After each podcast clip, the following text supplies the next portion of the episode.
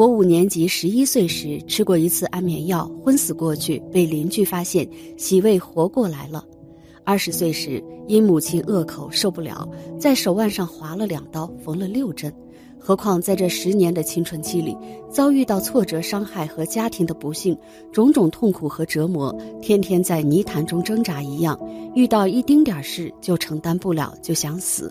从小就看着爸妈吵架、恶骂、打架，为了矛盾而闹得一家人都很压抑。家里遭遇了很多事情。八岁时，姥爷得胃癌，被折磨得皮包骨而去世。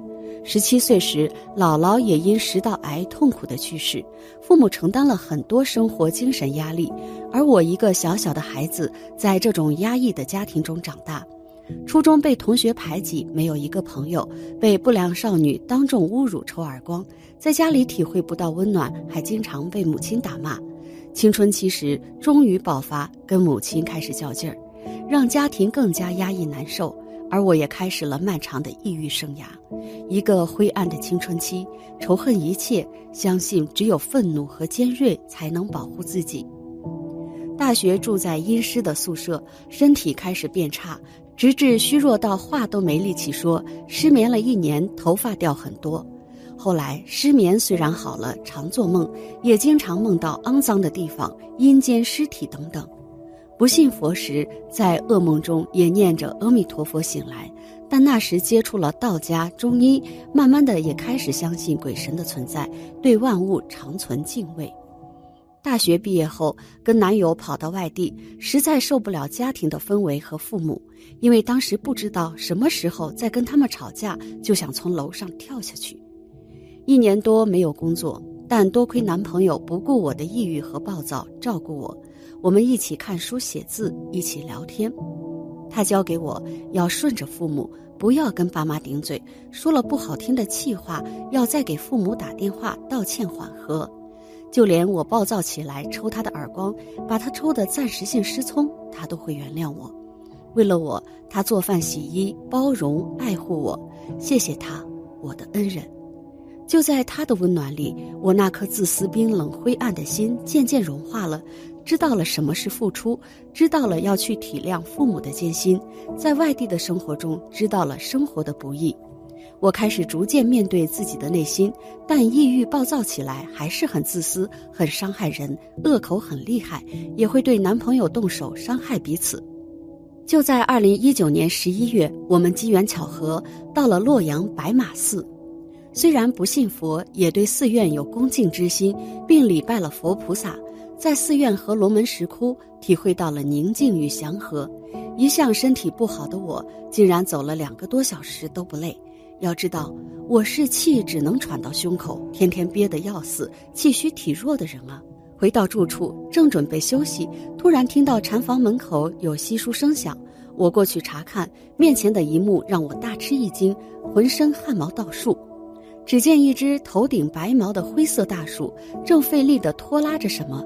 察觉到我的到来，它也不跑不躲，竟然直立身子，连连摆手，那动作好像人在作揖。接着又吱吱几声，转身离去，背后正放着一本《地藏经》。我把经书收进屋里，放在桌上。当晚就做了一个梦，梦里我听懂了那大鼠的话。原来大鼠竟是我故去多年的姥姥托来，他知道我业障缠身，费尽周折向我开示明路，就是那本《地藏经》。醒来我两眼朦胧，枕头都被打湿。从那时起，我就开始诵经，虽然读得不熟悉，满脑子杂念，疑鬼也有些乱的，也不信佛，照样荤腥酒肉。但读了七八天后，一天早晨快醒来时，好像梦到姥姥对我笑了一下。自此再也没有梦见过他老人家。后来男友搜集了虚云老和尚的开示，我诵经，他看书，不知怎么回事，两人都渐渐信佛了，很自然的一个过程。那时头发已经不再掉了，胸口好像也没那么闷了，但不会想到是地藏经的功效。抑郁症还是很厉害，一有不顺还是承受不住，容易担心、忧虑、害怕，跟最亲近的人发泄不良的情绪，无法控制，事后又会后悔。二零一零年初，我回到父母家找工作，一直受挫败，但我惊奇地发现，我不想死了。以前比找工作受挫更小的事情都能让我想自杀，而今年不过断断续续读了二三十部《地藏经》，竟然不想自杀了。这个发现让我很惊喜，并从二零一零年二月份开始放生，四月份开始做义工，都是为了改变自己的运气。后来因为看病遇到一位大德中医，并通过他的学生见到了一位非常清净、庄严、慈悲的比丘尼。师傅叮嘱我一定要读六百部《地藏经》，他一眼就能看出我的运势不好，以及种种隐蔽的性格缺陷，说明了我就算找到工作也找不到好的。师傅看出我杂念纷飞，叮嘱我一定要在心里默念阿弥陀佛，降服杂念。师傅说，虽然现在的工作是体力活，但是好处，因为我不适合思虑，要清净心思。就这样，我开始乖乖地读《地藏经》，每天两部，并坚持吃素放生，用弥陀圣号来代替纷扰的念头。读到一百多部《地藏经》时，我拼命抑制住自己的妄念，慢慢的发现自己的身心都开始健康起来，体力的工作也让我身体开始强壮，走很远的路也不会累。虽然赚钱很少，但有空就去放生，跟爸妈关系也缓和起来，并去了寺院。拜过两次梁皇宝忏，都是生活中的转折。第一次去了博山正觉寺拜梁皇宝忏，遇到了一位慈悲的师兄，免费给我王诊看病，吃了两个月的药，胸口明显气顺了，肝郁也不那么厉害了。第二次拜忏后，竟然找到了相对轻松、能学到东西、与专业相应的工作。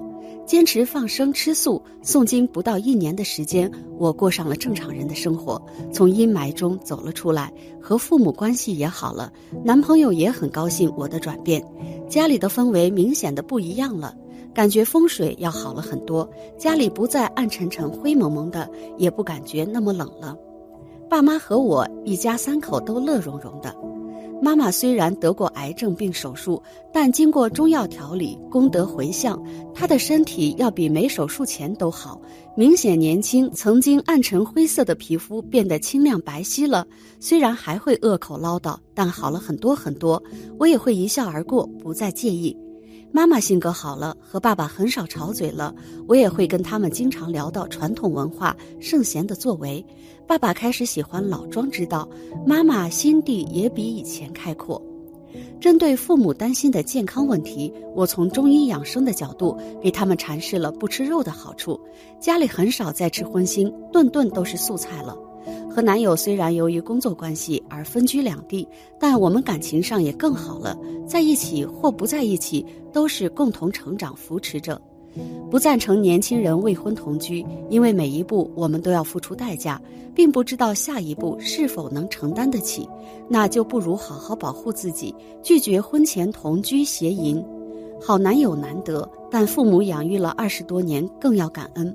没有爸妈的操劳和心血，就不会有孩子的成长。感恩地藏王菩萨把我从泥潭中拉了出来，感恩师傅，感恩父母，感恩男友，感恩每天在温暖舒适的大床上醒来，感恩爸妈给我准备早点晚饭，感恩男友在困难中都不离不弃教化感化我，感恩世界上的万物，感恩一切形式的生命，感恩佛菩萨。Thank you.